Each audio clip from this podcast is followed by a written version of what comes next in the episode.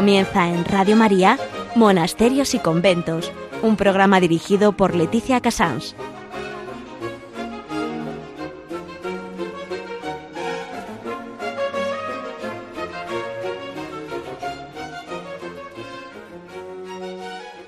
Muy buenos días a todos ustedes. Aquí estamos, lunes 20 de abril del 2020, un año un poco distinto, pero bueno, siguen siendo las 11, las 10 en Canarias.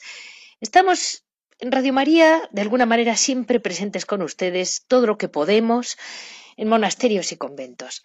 El programa de hoy, como no podía ser de otro modo, lo he centrado mucho en la Pascua. Eh, en agenda vamos a recordar a Santa Catalina de Siena, pero más que nada por lo mucho que ella hizo por la Iglesia en un momento muy difícil, no por otro motivo. En noticia vamos a hablar de una nueva, de un nuevo proyecto que ha surgido, que se llama Mi clausura, tu clausura, que es especial una campaña para ayudar a los monasterios expresamente en esta temporada tan complicada para ellos, los que no tienen ingresos. En historia vamos a hablar mm, con el padre Rafael Pascual, que nos va a recordar, eh, Fray Rafael, la, postura de un carmelita, eh, la espiritualidad carmelitana mm, de la resurrección. En Hora et Labora vamos a hablar con la Madre Trinidad, que es una mezcla, eh, es una jerónima, ante todo, y es una combinación entre la alegría de la Pascua, eh, lo que ellas están elaborando, cómo ellas están colaborando y contribuyendo siempre con la presencia de la palabra de Dios, como, como buenas jerónimas que son. Eh, en Piedras Vivas ya hablaremos con Javier, que de algún modo siempre nos mantendrá el día de la alegría que tienen las monjas, seguro, porque él va de monasterio en monasterio. Este es un poco el tema de hoy, eh, decir, cómo mantener la alegría dentro de unas circunstancias que parecen difíciles. Eh, hoy es lunes 20 de abril del año 2020. Ya saben que para cualquier comentario o cualquier duda nos pueden comunicar en monasterios y conventos arroba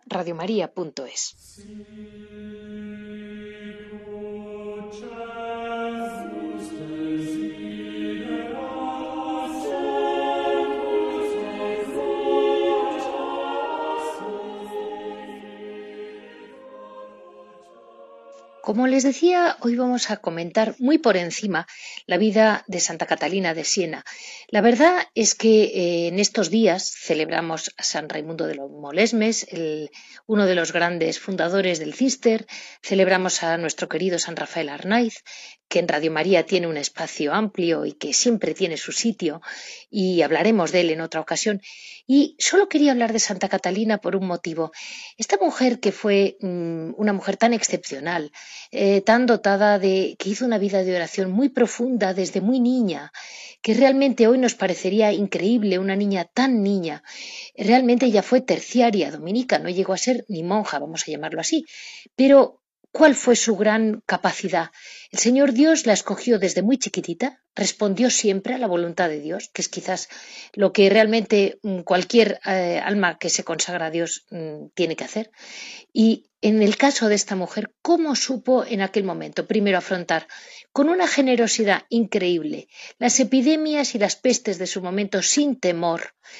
Fue una mujer que no tuvo miedo a nada y siendo jovencísima, cómo acudió, se, lo va informando el Señor directamente, es una, una, cultura que realmente viene del cielo, y cómo ella se acerca al Papa y cómo llegó a ser lo que tradicionalmente la Iglesia se le ha considerado esa mujer de paz que consiguió con una virtud desde muy, muy temprano, con eh, esos esponsales eh, milagrosos que tuvo con el Señor, un servicio al prójimo y al enfermo increíble, y al final termina siendo la gran conciliadora de la Iglesia la que entiende que el Papa tiene que volver a Roma y tiene la, pues, la osadía, la osadía que le da el Señor, de decir, eh, tiene que volver a Roma, Santo Padre, y volvió a Roma. Eh, cómo llegó a ser luz para tantos. Eh, todo basado en la oración, en la caridad, en la verdad, y nunca separó la caridad de la verdad y luchó sin mm, temor en ningún momento. Yo quisiera que todos aprendamos de ella una cosa, no tengamos miedo. Eh, si el Señor está con nosotros y tenemos claro que vamos con la verdad, El Señor siempre ha sido valiente y siempre el Señor ha apoyado a los valientes. Así vamos a dar paso a todo un programa edificado sobre la alegría de la Pascua.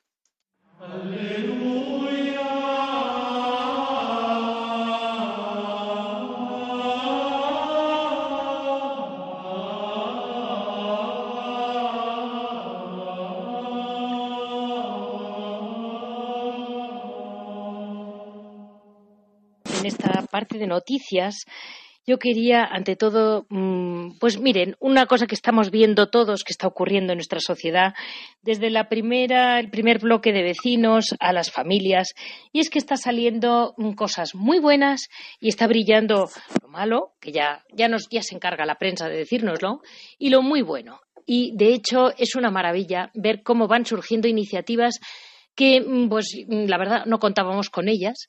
Y, por otro lado pues eso demuestra que al final eh, en España siempre siempre encontraremos gente mejor de lo que podemos sospechar. Como dice Mónica ahí estamos. Hoy vamos a hablar de una iniciativa muy bonita que se llama mi clausura tu clausura algo así, me parece. Vamos a hablar con Titos, que es el chico que lo está digamos, la parte más eh, de comunicación, que es el que lleva la parte de comunicación, para que todos nos acordemos de las monjas de clausura, que tan olvidadas las tenemos. Ustedes en este programa puede que no las tengamos olvidadas, pero en conjunto muy poca gente joven las sigue, las conoce y están pasándolo muy mal. Están pasándolo muy mal. Muy buenos días, Titos. Hola, buenos días. Mira, eh, una pregunta para todos nuestros oyentes. Tenemos poquito tiempo, pero lo justo para preguntarte. Eh, dime, ¿cuánto, mm, ¿cómo surge esta iniciativa? ¿Quiénes sois?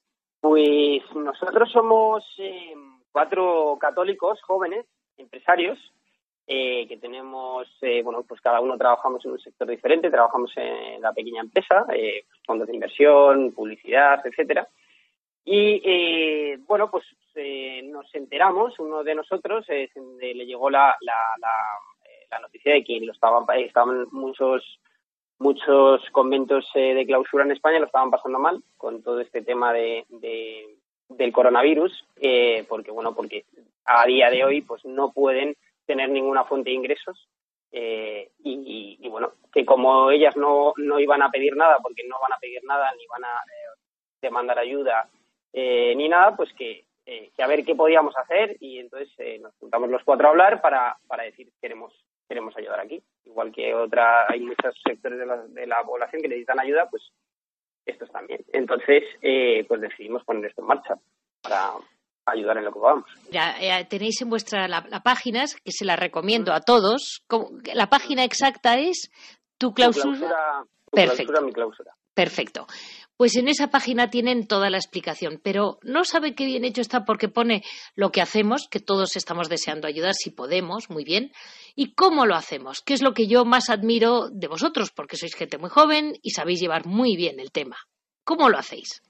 Eh, pues bueno, eh, nosotros eh, al final, como sobre todo somos expertos en comunicación, una, una parte de nosotros nos dedicamos, donde nosotros nos dedicamos al mundo de la comunicación y la publicidad, entonces lo que intentamos es construir un mensaje más directo, más cercano, y en este caso lo que queríamos era que fueran las propias eh, monjas de clausura las que eh, contaran un poco eh, la situación. Lo que pasa es que nos encontramos con que efectivamente ellas no van a pedir ayuda en ningún caso. No. Simplemente te dicen, bueno, pues como es su vida de entrega, su vida de, de, pedir por nosotros, de interceder por nosotros, y, y no conseguí que nadie nos dijera que necesitaban nada. Eh, pero bueno, la realidad es que sabemos que sí y, y bueno, eh, decidimos construir esta, esta campaña que básicamente somos un canal eh, para hacer llegar a, personas a, través de la Fundación de Clausura, que es la que se encarga de recibir los fondos y bueno y hacer todo el trabajo de destinar esos fondos que lleguen, el 100% de los fondos a, a ayuda, sobre todo para, para, para sustento, básicamente es para alimentar.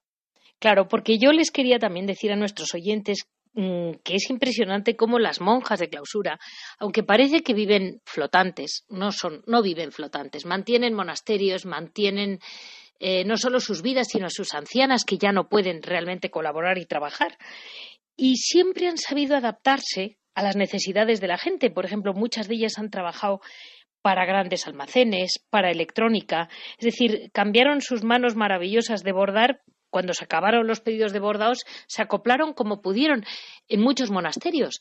Últimamente, varias, varias clarisas nos han hablado aquí en, este programa sobre cómo han tenido que crear obradores, aunque no tuvieran gran pasión por la pastelería, pero parece que los obradores es lo que se vendía. Pero ahora llegáis vosotros porque no podemos ni ir a comprar pasteles a los obradores, ni ayudarlas, aunque queramos. La gente no les está dejando ese sobrecito de los vecinos, de los que les quieren, de los que no podemos, ni podemos nosotros salir y para cuando vayamos a salir ya no podemos dar tanto dinero como hubiéramos dado a poquitos. Y no olvidemos que la Semana Santa es un momento muy religioso en España, de mucha movida, que siempre crea como una cierta. Sobre todo, esto va muy dirigido a todos los monasterios del sur de España porque los monasterios del sur de España están muy, muy basados sobre las temporadas litúrgicas del año, sobre la Semana Santa y la Navidad y los dulces. Y entonces ahora vosotros eh, está muy bien que digas que son anónimas, porque, me, porque a veces la gente se mosquea porque no ven los nombres. Pero explícalo, mm. cómo no quieren que consten. Sí, justamente. No, no, o sea, cuando nosotros eh, eh, estuvimos hablando con alguna de ellas, ellas siempre, en varias ocasiones nos dijeron lo mismo. Seguro que hay eh, otras eh, hermanas pasando lo peor, entonces nosotros no necesitamos nada. Y de hecho nos, nos comentaron que, claro, que, que mm, en algún caso, eh, que ellos no acumulan, entonces básicamente siempre si alguien tiene más necesidad, pues si a ellos les sobra un poquito, pues se lo dan. Entonces, claro, no, no, no tienen esa capacidad para aguantar un momento como este, en el momento en que de pronto se para, se colapsa todo y, y, pero no lo van a pedir. Ellas no, vamos, es que no, no conseguimos ni una frase que dijeran eh, que necesitaban nada. Entonces, bueno, eh, la realidad está ahí y, y, nosotros básicamente lo que queremos es hacer, eh, pues, a, pedir por ellas, sobre todo por porque es un sector que es más complicado, al final está no está en nuestro día a día ni, ni están ni están ni, por desgracia no les tenemos muy presentes. Entonces, eh, pero su labor es, para nosotros es fundamental, es súper importante y, y, bueno, queremos ayudarlas en lo que podamos. Eh, aunque sea a través de esta campaña, que es una campaña bastante sencilla y hemos hecho lo que hemos podido, pero bueno, esperamos que, la gente al final colabore y, y se moje un poquito en, la misión de ayudarlas. Sí, tenéis una frase, un conjunto muy bueno que pone ¿Cómo podemos ayudar? Hoy generando comunión con la vida contemplativa a través del sustento que les posibilita su día a día y mañana dándoles a entender que no están solos. Eso me ha parecido una frase muy bonita, muy bien, mm, muy bien mencionada, porque en el fondo ellos no es que necesiten que vayamos a darles, mm, a molestarles. Lo que sí necesitan es un poquito de colaboración. Yo les comento a nuestros oyentes que es una página que realmente informativa también, si quieren más, y poco a poco pues irán viendo cómo todos podemos colaborar mm, con la vida contemplativa que tanta falta nos hace y sobre todo no estamos pudiendo acompañar tampoco a nuestros enfermos.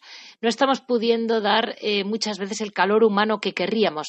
Bueno, pues esto es un modo de darles algo, ¿verdad? Justo, de devolverles un poquito, un poquito, aunque sea, aunque un poquito, pero algo les devolvemos que tanta falta nos hacen además el trabajo que hacen. Pues muchísimas gracias, Citos, y enhorabuena a todos, que sigáis para adelante y que las familias que colaboran y las empresas, enhorabuena a todos, porque realmente hace mucha falta que ellas se encuentren tan amparadas. Muchas gracias. Muchas gracias a ti.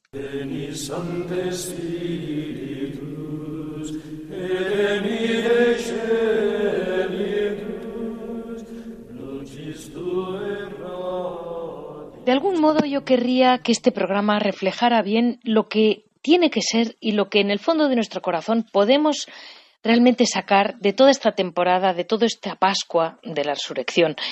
Eh, todavía tenemos muy fresco ese momento de la resurrección y yo me imagino que nunca lo habremos meditado suficientemente, nunca lo habremos celebrado, pues como lo celebraron los grandes santos hasta llegar a mm, cambiarles la vida. Eh, hoy tenemos la suerte de poder hablar con Fray Rafael Pascual, que una vez más nos va a poner pues ese norte tan, tan español y tan conocido para todos nosotros que nos hace sentirnos tan en nuestra sensibilidad, que es Santa Teresa de Jesús y bueno, el, el Carmelo español. Muy buenos días, Fray Pascual. Muy buenos días a todos, queridos oyentes de Radio María. Pues mire, Fray Rafael, vamos a empezar por ver, intentar cerrar los ojos y ver ¿Qué le pasó a Santa Teresa con la resurrección? Pues le pasó la gracia enorme que tiene ella que se encuentra con el resucitado. Cuando estos días de Pascua leemos esos encuentros de la Magdalena, de las mujeres, de los apóstoles, ella tiene también ese encuentro, pero ella lo vive de verdad. Y nos lo cuenta en el de cómo ella se encuentra con él, pero en el fondo lo que nos manifiesta es que tenemos que prepararnos a ese encuentro. Dice que ella de repente vio las manos llenas de hermosura, de, blancura, solamente vio las manos. Y a los pocos días vi también su rostro, ese rostro resplandeciente, glorioso. Y empieza a preguntarse ella que por qué ve esto así, no lo ve entero. Y dice, porque mi, mi ruindad, mi, mi pobre naturaleza humana no está preparada todavía para ver toda la grandeza conjunta. Y ella va viendo que en su proceso espiritual, cuando ya está preparada, Cristo se le muestra totalmente glorioso. Pero hasta que no estamos preparados de verdad, no somos capaces de asumir lo que es ver a Cristo resultado y vivir como Él quiere que vivamos. Una vida nueva, llena de luz, llena de gloria y yendo siempre hacia ese amor que nos da en esa resurrección. O sea, ella vio el cuerpo glorioso. Lo vio, pero lo que dice ya primero ve las manos, luego ve la cara, luego ve el cuerpo entero, pero como a temporadas. Primero ve un día uno, otro día otro, otro día. Y así al final, cuando está todo su ser preparado, es cuando Cristo ya ve que ese alma está llena de Dios. Ahí me muestro totalmente porque ahí va a empezar una gran obra que se ve en esa gran mujer Teresa de Jesús que me, impresiona muchísimo porque realmente ella dice cómo le cambia la vida el, haber visto el cuerpo glorioso. Claro, es, cuando uno se encuentra con la grandeza mayor, que es la resurrección de Cristo, te cambia la vida. Porque es ver la vida que vas a tener para siempre, pero verla aquí, como dice ya muchas veces, a sorbos, un momento, plum, y esto es lo que voy a vivir para siempre. Pues vamos a por ello, que es lo más importante. Dígame, mm, Fray Rafael, eh, hoy en día tenemos la sensación, sobre todo en esta Pascua tan especial, que muy pocos celebramos la resurrección, pero cuando uno lee los Hechos de los Apóstoles, cuando uno lee cómo ocurrió, realmente eh, pues eran los doce apóstoles mm, y ni siquiera los doce, que eran once, los de Maús y aquellas mujeres y poco más.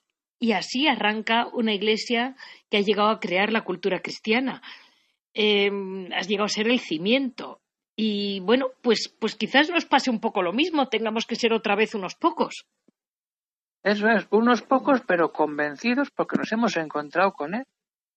Pocas veces se piensa y se medita cómo nace la Iglesia, porque esos hombres, esas mujeres que han comido, que han bebido con Él, que han estado paseando, lo han visto muerto, ya lo ven vivo.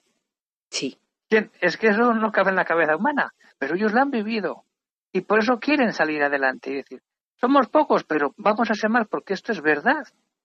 Sí. Y queremos que todos vivan que uno muerto ha resucitado y es que el, mismo Dios que nos da todo para que cambiemos y creemos, así nace la Iglesia, porque alguien de verdad está apasionado y lo ha vivido en primera persona. Ahora, si no vivimos en primera persona nuestra resurrección con Cristo en este tiempo tan complejo, vamos a decir que hay vida en la hay vida después de todo esto, sí, pero hay que empezar de cero, hay que empezar a caminar con esa fe verdadera que nos ponen siempre los santos por delante. Desde luego. Y escribía usted el otro día, bueno, leí un artículo suyo que me llamó la atención. Ponía mm, el título más o menos viene a ser No es lo mismo. Y usted decía como sacerdote, eh, no como monje, sino como sacerdote, la impotencia tan grande que había sentido de no poder, eh, pues no poder ayudar, no poder mm, tirarse a, pues a, lo que hace un sacerdote. Y, cuénteme, mm, no es lo mismo vivir las cosas solo en casa que, con gente. Desde luego, vivir estos días, los días más santos, más importantes de la vida cristiana, vivirlos en casa con mis padres, a poder estar con gente, celebrando la Eucaristía, acompañando, confesando. Pues antes para confesar, para repartir el, perdón del Señor. ¿Y cuánta gente quería confesión? Que no puedo, que no puedo por Skype, que por Skype no se puede. Que la confesión es personal porque es Cristo el que te está perdonando y como sacerdote no puedo estar en persona contigo, pero rezamos y vamos caminando. Pero es eso, es decir, la Eucaristía, celebrar la Eucaristía, mucha gente quiere vivir la Eucaristía y no pueden, no pueden. Entonces la grandeza del sacerdote es decir, la celebro por todo ese pueblo que quiere celebrar la Eucaristía y la ofrezco por todos ellos y por todos los que están muriendo y que mueren aislados del amor de Dios y de las familias. Es decir, el sacerdote es entrar ahí y decir, no puedo hacer muchas cosas, pero la oración sí que puede hacer muchas cosas y cambiar muchas vidas. Sí que es verdad. Y mm, comentaba usted cómo se pueden derribar todas las iglesias del mundo, pero si sobrevive un sacerdote, se celebrará la Eucaristía y Cristo volverá a hacerse físicamente presente. Eso yo creo que en este tiempo en que vemos poco, cada vez, sobre todo esta Pascua, que estamos teniendo tan poca, vamos a decir que está poco visible, mm, de alguna manera nos consuela mucho saber que con que haya un sacerdote vale. Eso es, es un texto del, cardenal Bantuán, que tanto supo de eso cuando estuvo en las cárceles comunistas. Es decir, hay, hay un sacerdote, está Cristo, está celebrando la Eucaristía y Cristo está presente en esa misa, en ese sagrario. La gente no lo puede ver, físicamente, pero ese sacerdote está llevándoles a Cristo de verdad. Y uno y otro y otro van haciendo una nueva iglesia, porque el sacerdocio invita a vivir a otros jóvenes el sacerdocio, que es la tarea más bonita que podemos tener también después de todo este tiempo. ¿Cuántos jóvenes pueden animarse a descubrir la grandeza del sacerdocio cuando no han podido vivirla? Yo me quiero confesar, yo quiero comulgar y no puedo. Sí. Voy a querer ser de verdad ese Cristo que no ha podido llegar a todos de verdad. Cuantos más haya, más rezamos y más santidad hay en la iglesia. Sí que es verdad. Y me decía, me decía Fray Rafael, si el Señor empezó con, vamos, pensaba, y pensábamos los dos, si el Señor empezó con un grupo tan pequeñito, eh, siglos de martirio, eh, porque costó y costó y costó, ¿No será que nos puede tocar a nosotros también esas dificultades y esa cruz? Porque, claro, nosotros hemos heredado unas iglesias monumentales, todo como nos lo han dado hecho. El día que. Y, mm, ahora no caemos en que estuvieron, pues, hasta que Constantino lo aceptó, mm, de puro martirio, aquella gente. Totalmente. Y era una iglesia de catacumbas de celebrar la Eucaristía a escondidas, porque si no terminaba todo. Y en cierta manera también ha, ido eso. Gente que quiere y que va a escondidas, que se esconde, que va, que va. Pero al final lo importante es decir, seguimos a Cristo, venga lo que venga. lo importante es seguir a Cristo y tener la idea muy clara, decir, Cristo es mi vida y yo doy por él todo. Y ese cristiano es el que va a crear iglesia en su pueblo, en su ciudad, en su parroquia, aunque esté en su casa en estos momentos ahora. Pero esa ilusión, esa alegría, le llevará a donde sea, pero le va a llevar al final a Cristo. Aunque antes pase por otras cosas que no se entienden, lo que son de martirio, pero él sabe que después de cada cruz, después de cada tormenta, está la gloria de Cristo que se la manifiesta como también a Santa Teresa. Mm, mire, Fray Rafael, yo creo que en esta época es verdad que mm, es muy importante el ejemplo. Eh, me decía usted, muy gracioso, lo que hay es que contagiar alegría. es que no puede, no puede ser que estemos igual que el que no cree. Tenemos que, que mm, tenemos que llevarlo dentro para que se note que no nos angustiamos. Eso es, sí. Porque si estamos, ay, ay, ay, que esto se acaba, esto empieza nuevo. Claro. Si es una manera que Dios dice, mira, que no, que en el centro soy yo. No, no una cosa. Si una persona soy yo, y entonces cuando tú te pones a Cristo en el centro, voy ahí. Y como Cristo sé que es mi centro, el que me da la salvación, eso lo tiene que saber todo el mundo. Y la alegría que se manifiesta externamente. Sí. Cuando vemos la vida de todos los santos, que hay alegría, porque están enamorados de Cristo, porque Cristo ha entrado en su vida y le han dejado que muchas veces no le dejamos entrar y como no le dejamos entrar, nos hundimos, todo está mal, todo está negro y la alegría desaparece. Claro. Y reina el desconcierto. Cuando entra Cristo hay alegría porque Cristo es vida. La vida da la alegría de contagiar, de animar como todos los santos. Sí. Eso es lo mejor. Todos los santos contagian la alegría. Y eso es lo que invita a seguir una vida concreta, ya sea de una religiosa, de un sacerdocio, de una vida de matrimonio, cuando uno ve feliz el matrimonio a un fraile, a una monja, yo quiero ser como ese. Ahí está. ¿Por qué se está con Cristo viviendo su vocación concreta? De acuerdo. Y, dígame, mm, Fray Rafael, eh, hay una cosa que en estos días tiene importancia porque me parece que nos viene una época mm, de vacas flacas, una época dura probablemente económicamente, y parece que es que es como la gran tragedia que nos viene encima. Y sin embargo, mi hija Carmelita, usted mm, viven con muy poca cosa y consideran realmente eh, todo lo que es riqueza, todo lo que se sale de lo necesario, como algo que sobra, como algo que ata a mal, por ponerle un nombre. No solo que sobra, sino que que deja el, espíritu anclado. Y eso me decía mi hija un día. Y ese valor de la pobreza, usted que no tiene de nada, porque yo sé que no tiene de nada más que lo que lleva dentro. Mm, ¿Qué valor es ese, padre? Porque es que eh, más nos vale ver el valor de la pobreza. Pues sí, nos da una libertad total. Santa Teresa ya lo dice, tener el mundo debajo de los pies, que tú eres el rey del mundo. Pero cuando tienes cosas, te atan, te atan y el mundo está por encima de ti. Y todo nos estorba cuando somos conscientes de que todas las cosas que tenemos no nos llevan a Dios, son estorbos. Ahora me acuerdo de un fraile que siempre dice, somos coleccionistas de estorbos. y entras a su celda y tiene las obras de los santos padres, la Biblia, el catecismo, cuatro libritos, las estampas propias, un Cristo y poco más. y con eso se puede vivir. Sí, sí, claro que, se puede vivir. más, la ropa de diario y ya está, y tiras para adelante. es decir, cuando empezamos a coleccionar y estorbos y estorbos y estorbos y abrimos el armario, ¿para qué tantas cosas? Y al final, lo importante es que tú tengas a Cristo dentro. Cuando tienes a Cristo dentro, te sobra todo. Y eres el hombre más libre del todo. Yo tengo la, imagen, por ejemplo, de la película del Padre Pío, cuando se marcha. Sí. Cuando marcha y luego vuelve a, su casa y vuelve a marcharse, se va con, con un latillo y ahí lleva todo lo que necesita. Es que realmente... Y es, un santazo de primera línea. Sí. Y ahí lo tenemos, y no es del siglo XVI, que es de, este siglo pasado. Sí, sí, sí. Que no son leyendas y historias antiguas, que es que es de ahora, y se puede vivir así también. Qué verdad tan grande, ¿eh? Qué verdad tan grande.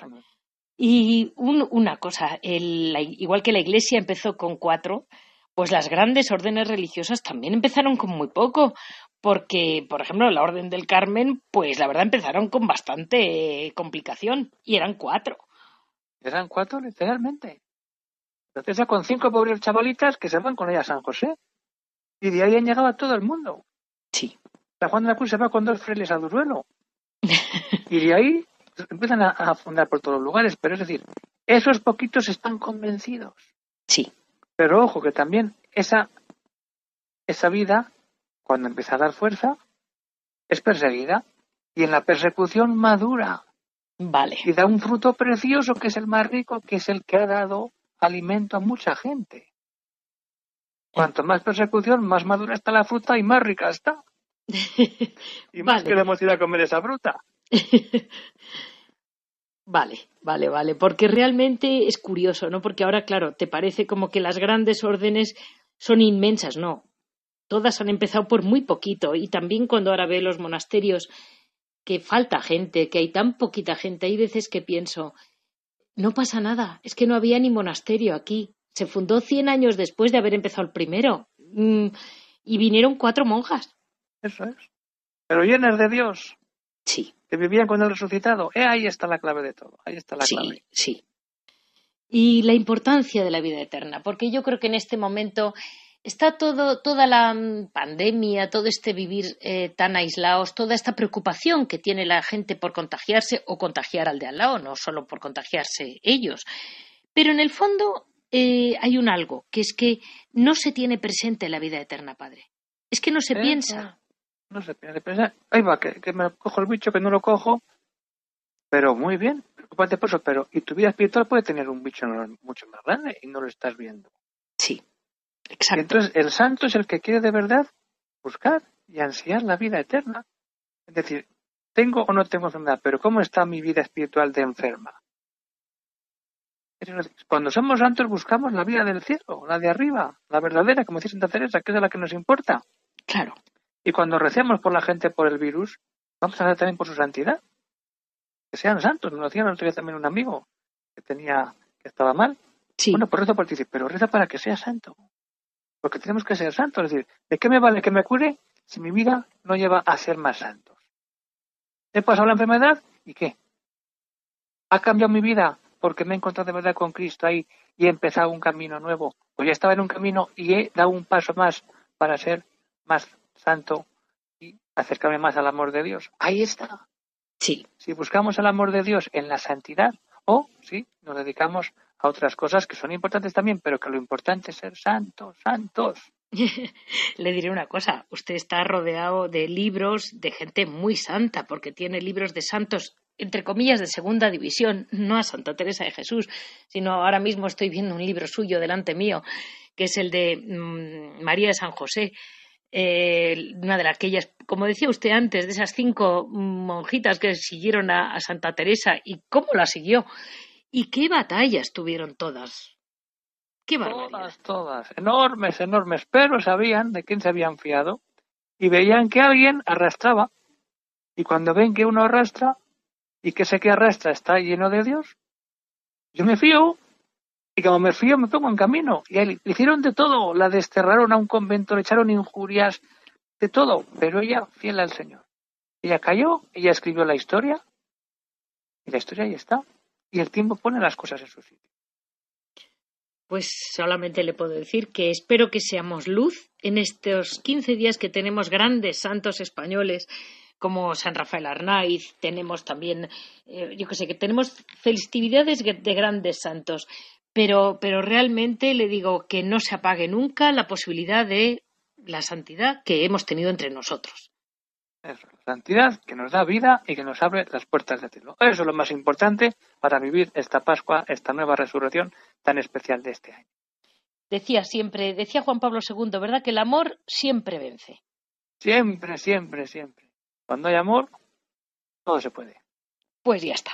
Muchísimas gracias, Fray Rafael, por estar con nosotros, por darnos aliento, porque realmente cuesta a veces en un mismo cuarto de tu casa. Mm, ver la resurrección hay que cerrar los ojos e intentar mm, leer los textos del Evangelio y del no Evangelio, ¿verdad? Todas las apariciones, todos esos momentos en que el Señor ha alentado a nuestros santos de distintas maneras, porque Santa Teresa de Jesús es precioso, como lo describe todo, con qué fortaleza va cogiendo. Y Mm, y ahí estamos ejemplos como ustedes, que ahí están viviendo día a día como pueden. Usted con gran dolor como sacerdote, desde pues su.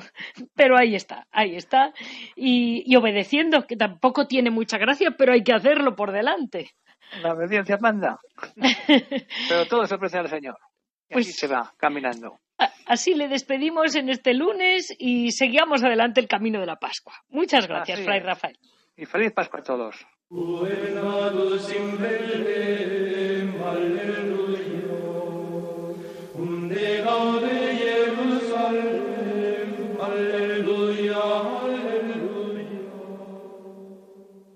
Hoy tenemos la suerte de poder estar con las Jerónimas de, de, Urgel, de Cataluña.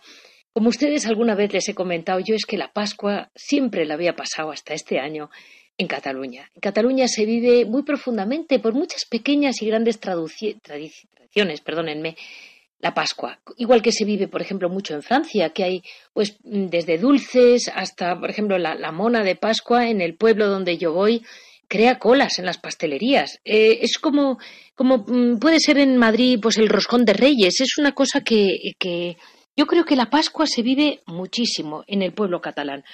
Y mm, bueno, pues me van a decir ustedes, mm, pero ¿cómo puede llamar otra vez a una Jerónima? ¿Cómo puede llamar otra vez a un Carmelita?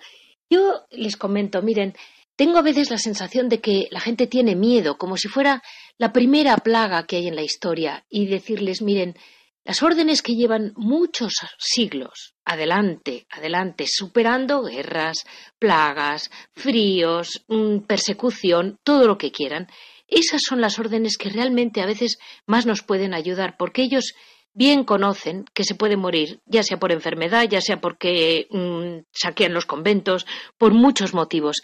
Eh, no han estado nunca mm, flotantes en unas situaciones mm, sin problemas. Eh, problemas los ha habido siempre.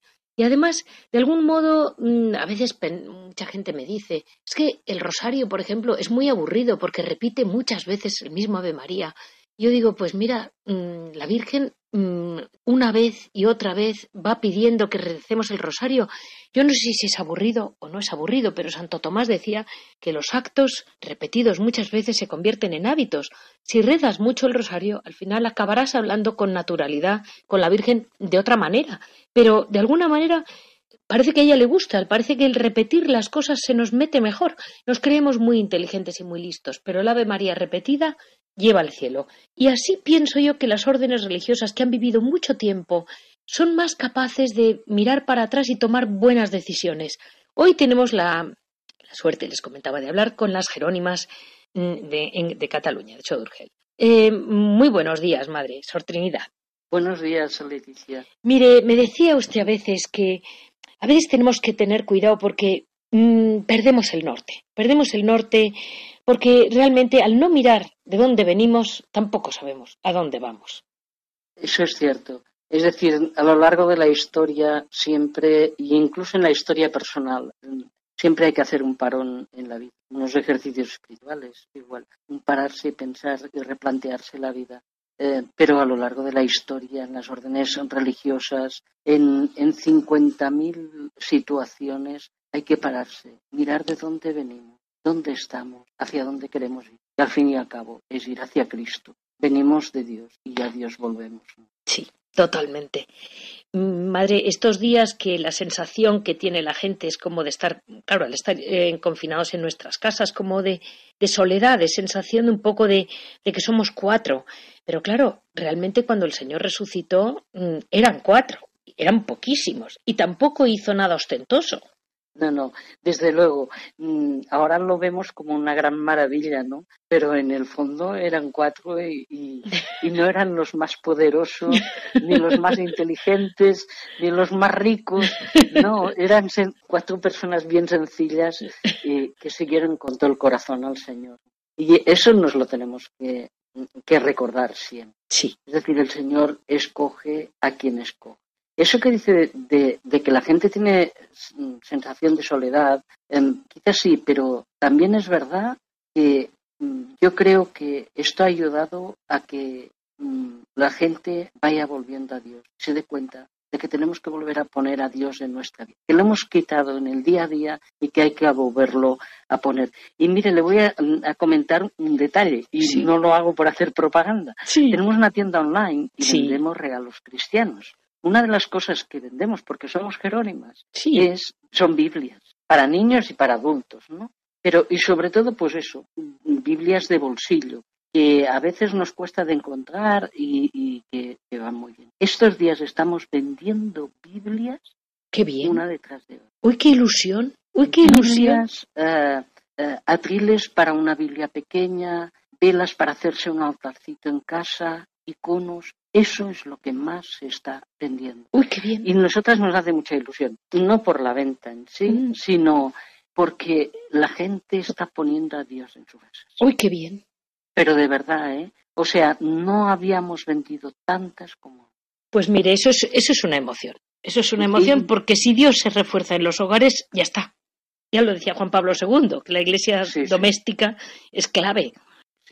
¿De dónde saldrán los cristianos? De las familias que los educan. Sí. Eh, San Jerónimo en los monasterios de Belén tenían una escuela y a veces los monjes le, protestaban un poco porque los niños pues alborotaban y les apuraban la paciencia. Y decía San Jerónimo, el que no quiera que me los traigan, el gran San Jerónimo, no le importaba para nada eh, perder el tiempo, por decirlo así, con los pequeños, porque sabía que ahí es donde luego va a fructificar. Qué cosa, ¿eh, madre? Ahí son, ese detalle me parece maravilloso, ¿eh?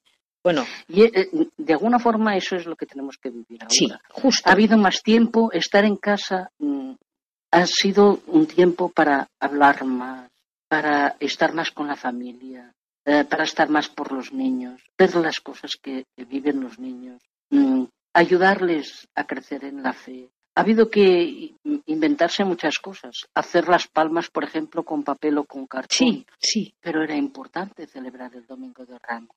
Mm. Eh, ha habido que hacer las monas en casa porque no se podía salir a la pastelería a comprar una mona. Eh, bueno, como eso, 50.000 mm, cosas. Eh, hay que mirar dónde estábamos. Sí. ¿Qué habíamos hecho de nuestra vida? Y hacia dónde. Hay que volver a poner a mm, plagas como o epidemias como coronavirus ha habido a lo largo de la historia 100.000. Eh, en un momento determinado Europa perdió un tercio de la población en una epidemia. Sor Juana Inés de la Cruz, monja jerónima en México, murió de una peste y murieron, yo creo que si no toda la comunidad casi. vale, y ahí están. Y hay que volver a empezar. Es un tiempo de gracia, de cara al Señor. Totalmente, totalmente, tiene toda la razón. Y además, ¿cómo es posible que el Señor asoma más ante las dificultades? Eh? Claro, es que todos nos acordamos de Santa Bárbara cuando truena, ¿no? Dicen, y, volvemos al Señor cuando, nos, cuando estamos entre espada y pared. y por muy inteligentes que seamos, no sabemos cómo salir adelante. Eh, entonces, lo tenemos que ver como un momento de gracia y de esperanza. Eso tiene que significar un cambio en nuestras vidas. No podemos seguir viviendo como vivíamos, con esa superficialidad, mm, con ese pasar de todo. Mm, los actos solidarios han salido a derecha e izquierda por todos lados. Sí, Desde sacerdotes que han renunciado a un respirador en la UCI para que se lo pusieran a otro más joven, a lo que quieran, a ponerse las monjas a hacer mascarillas o lo que sea. La cuestión es ayudar al otro. Sí. Quizá algo que teníamos un poco olvidado. No, totalmente. Y en estos momentos se ha visto que realmente ninguna esperanza está perdida.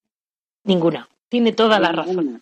Ninguna esperanza está perdida. Y me decía usted, mm, madre, que a pesar de que, bueno, pues de que, de que, de, de las dificultades, de todo lo que pueda parecer un pesar, por llamarlo así, la alegría de la Pascua a usted no se la quita nadie.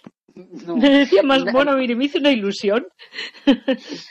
Pero eso es verdad, es decir, el Señor ha resucitado y vamos a resucitar con Él. Estamos aquí de paso.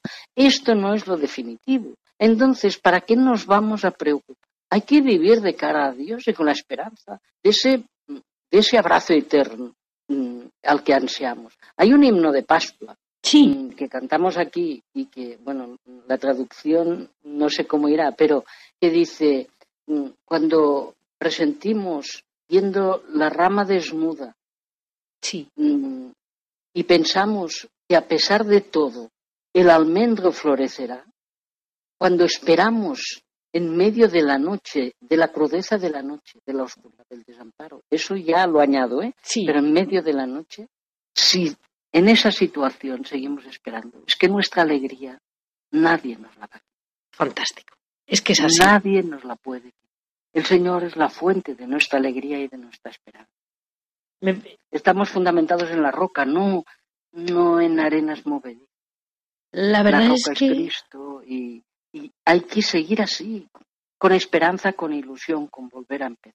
Cada día hay que volver a empezar. El abad de Montserrat, el padre Casia María Just, sí, que fue 25 años abad de Montserrat, una vez le preguntaron qué era un monje sí, dijo, un monje es un hombre que cae y se vuelve a levantar. Y vuelve a caer y se vuelve a levantar. Y vuelve a caer y se vuelve a levantar. Y eso es todo cristiano. Perfectos no somos, pecadores todos, pero caemos, nos volvemos a levantar, porque es el Señor que nos está tendiendo la mano. tiene toda la razón, ¿eh? A mí me impresiona, por ejemplo, una cosa. La Orden Jerónima llegó a estar desaparecida. Sí, muchos Y- siglos. Y, y 900 años la, la Orden Sí. desaparecida. Y, y ahí está. Y, y es Sí. como si el Señor la fuera guiando cuando quiere y como quiere y a su manera. Sí, sí, sí, sí. Y si la obra es de Dios, saldrá adelante. Y si no es de Dios, ¿para qué nos vamos a emperrar? Lo que queremos hacer es hacer la voluntad de Dios. Tiene toda la razón, ¿eh? La verdad es que mm, esa capacidad, yo la verdad se la deseo a muchísima gente. Y la alegría del pueblo, me comentaba usted cómo en, en Artesa se cantan unas canciones populares catalanas, que es la- las caramellas, me decía. Sí. Y sí, cómo la están cantando. Pues este año no podía haber caramelas, porque claro, se hacen rondas por todo el pueblo, Sí, entonces llevan una cesta y la gente les pone o comida o donativos, luego con eso hacen una merienda. Pero bueno, y cantan canciones populares, ¿no? Y además van vestidos de catalán, típicos chicos y chicas y, y así. Pues este año no se podían hacer. Entonces se han organizado muy bien. Por WhatsApp eh, mm, se han avisado y el domingo de Pascua a las 12 del mediodía, todo el mundo en los balcones y cantaban las caramelas. pues Y lo van a hacer cada domingo de Pascua. claro. De todo el tiempo pascual van a ir a, van a cantar las caramelas. Entonces, bueno, un, amigo nuestro en Barcelona decía, a las 8 salimos a aplaudir al personal sanitario y en, en los balcones y así nos vemos todos los vecinos. ¿Cómo estás? Bien, ¿qué haces? ¿Necesitas algo? ¿Ayuda? Eso. Claro. Eso, eso, que muchas veces en las escaleras de vecinos en las grandes ciudades no se conocen la gente, Sí, ha servido para que se y tenemos que seguir, como usted dice, tenemos que seguir toda la Pascua con esa actitud. Sí, no. Y todo el año, porque un cristiano tiene que estar feliz, contento. Sí. Cree en Cristo resucitado. No, no, desde luego. Es que La verdad es que mm, la seguridad con la que hablan y este, este pequeño detalle o no detalle de lo de las caramellas, de algún modo son tradiciones que ha conservado muy bien eh, el pueblo, que puede que sean unas alegrías que no fuera expresamente un acto religioso, pero sí reflejan un momento de alegría y de compartir, ¿no? Que viene de un fondo cristiano, es lo que, lo que el Señor quiso que fuera una sociedad con una base cristiana. Pero mm, en, en un corazón abierto a la bondad y hacer el bien, Dios entra muy fácilmente. Sí, sí, es verdad. A poco que le dejemos entrar, entrará. Entrará. Y en un corazón predispuesto a eso, a ayudar a los demás, a, a ver el sufrimiento de los demás, a intentar consolar, en un corazón así. El testimonio lo tenemos que dar. Vale. sí. Y tenemos que ser valientes. En nuestro entorno Mm, no nos podemos ahogar ni perder la esperanza, la ilusión, la alegría de que algo nuevo se está haciendo. Sí. Y el Señor nos ayudará a realizar. Una sociedad nueva. Sí. Un mundo feliz, pero no un mundo feliz de probeta, sino un mundo feliz.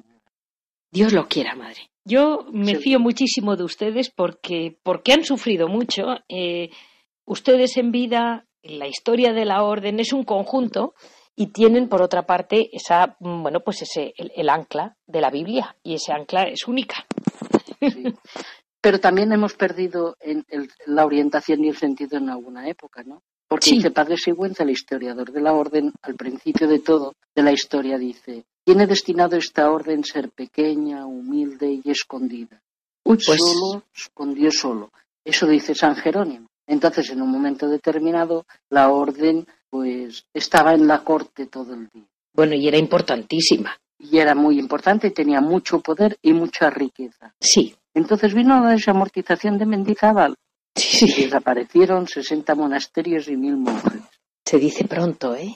60 monasterios y mil monjes. ¡Qué barbaridad! Desaparecieron. Y estuvieron noventa y tantos años sin haber rama masculina de la orden jerónima. Y las monjas vengan a rezar. Y al final, pues, volvieron a resurgir, pero en estos momentos quedan seis monjes en el párrafo. Sí, Dios lo sabe. Dios es el que, perder todo. La alegría ni la esperanza. Estamos para hacer la voluntad de Dios. Pero eso sí, tenemos los primeros que tenemos que hacerlo. Mire, Sor Trinidad, muchísimas gracias porque yo estoy convencida de que, de que con lo que usted ha contado de los libros, de las Biblias, el hecho de que la gente esté rezando en sus casas me da muchísima alegría. Mire, el sacerdote de mi pueblo catalán, que no es un pueblo especialmente piadoso, porque además está en la playa, ya sabe que los pueblos de playa están muy alterados en toda España. Y ha salido el sacerdote, un sacerdote joven, con un tractor casi, un camioncito, y él detrás con la, con la custodia, bendiciendo a todo el pueblo. Y lo han, pues lo han grabado por las calles, a mí me lo han mandado la gente del pueblo. Mira, mira, mira lo que fa, mira lo que hace, perdón, eh, don Mosén Joan. Mire, mire, y yo decía, qué ilusión, si Dios pusiera ese fuego en, todos, mm, salíamos adelante, que es lo que me dice que está pasando, que puede pasar. Sí, Dios lo quiera. Sí, sí, sí. Mm, de verdad, es, tenemos que rezar mucho para que el Señor pueda entrar en todos los corazones, a ninguno se le cierre y construir una sociedad nueva de verdad. Pues así nos quedamos. Y muchísimas gracias, muy feliz Pascua, aleluya, aleluya, como se dice en todos los actos de la Iglesia, y muy, muy feliz Pascua, Sor Trinidad, a todas. A todos. Y... Aleluya. gracias, Sor Trinidad. A usted. Adiós. Buenos días.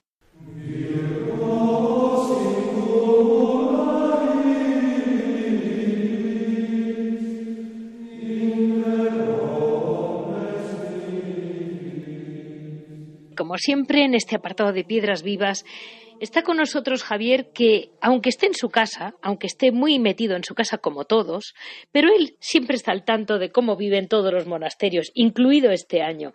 ¿Cómo están viviendo, Javier? ¿Qué, ¿Cómo ves? ¿Ves muy distinto este año a los demás para los monasterios? Buenos días, Leticia.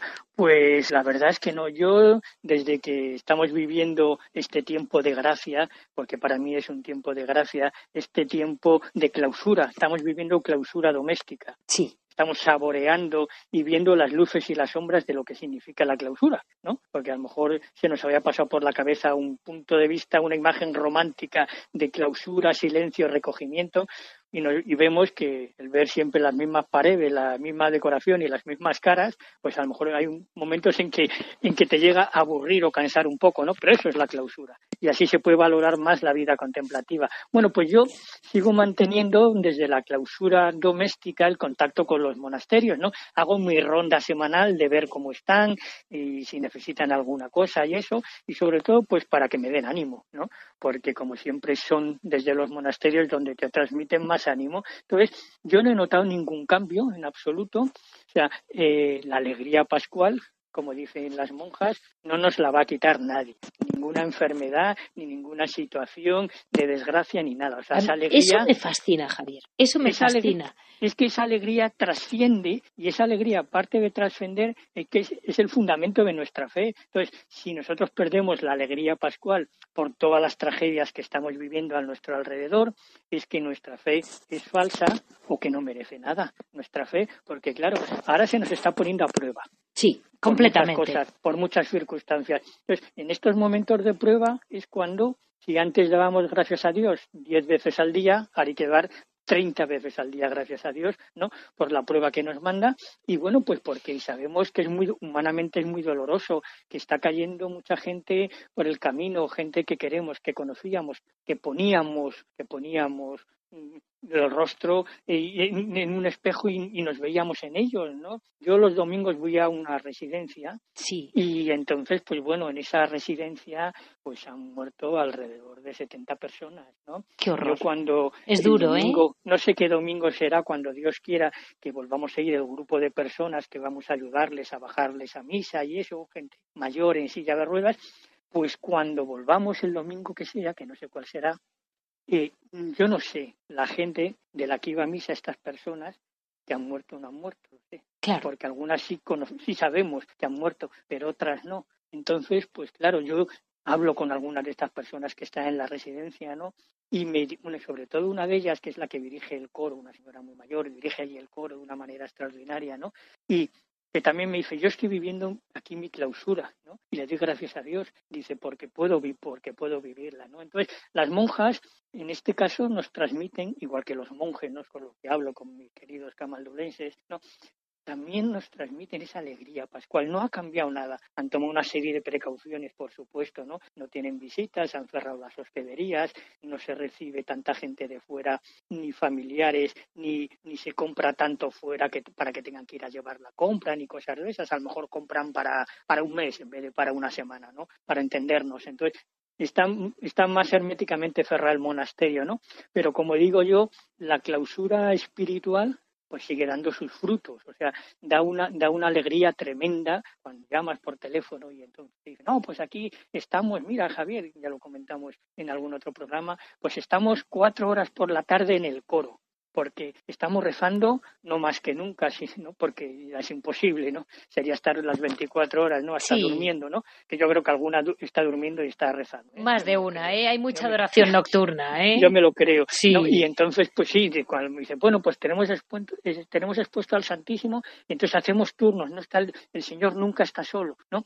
Entonces, esa alegría que transmiten y son ellas las que te lo dicen, sí, ¿no? Sí, así Vamos a ver, mira, si, si, esta si esta alegría ahora se va a venir abajo, no es alegría ni es nada, o sea, es una ilusión, ¿no? claro.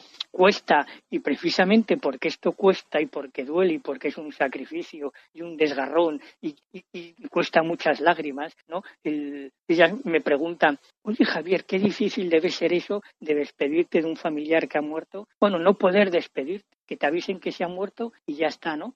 Pues sí, sí, yo los casos que conozco, la verdad es es terrible, ¿no? Sí, pero claro, ¿cuánto sacrificio, pero cuánto sacrificio, este sacrificio bien encauzado cuánto beneficio va a aportar. Y efectivamente es como. Pues ahí nos quedamos, Javier. porque yo creo, que, eh, esa es la mejor lección que nos pueden dar y con qué alegría lo viven y adelante, porque eso es realmente admirable y por otro lado que debemos de aprender de ellas, como tú haces muy bien. Vivirla y hacerlo realidad día a día. Eso, eso. En los momentos difíciles y en los fáciles. Tal cual. Como ahí, lo ahí está la clave. Sí, pues así nos quedamos con ese último mensaje tan bueno de Javier, que siempre nos da una idea nueva. Y bueno, este ha sido nuestro programa de hoy, que yo espero que de un modo palpable hayamos podido respirar mejor esa, alegría pascual que veamos que cuando se está cerca de Dios no cesa, como muy bien decía Javier. Así, mm, ya saben que para cualquier comentario, cualquier duda, me pueden siempre escribir en monasterios y conventos Se lo repito, monasterios y conventos Muchísimas gracias a Javier Esquina, que como siempre está haciendo virguerías para que se pueda oír el programa, por lo menos entender. Muchísimas gracias a todos ustedes.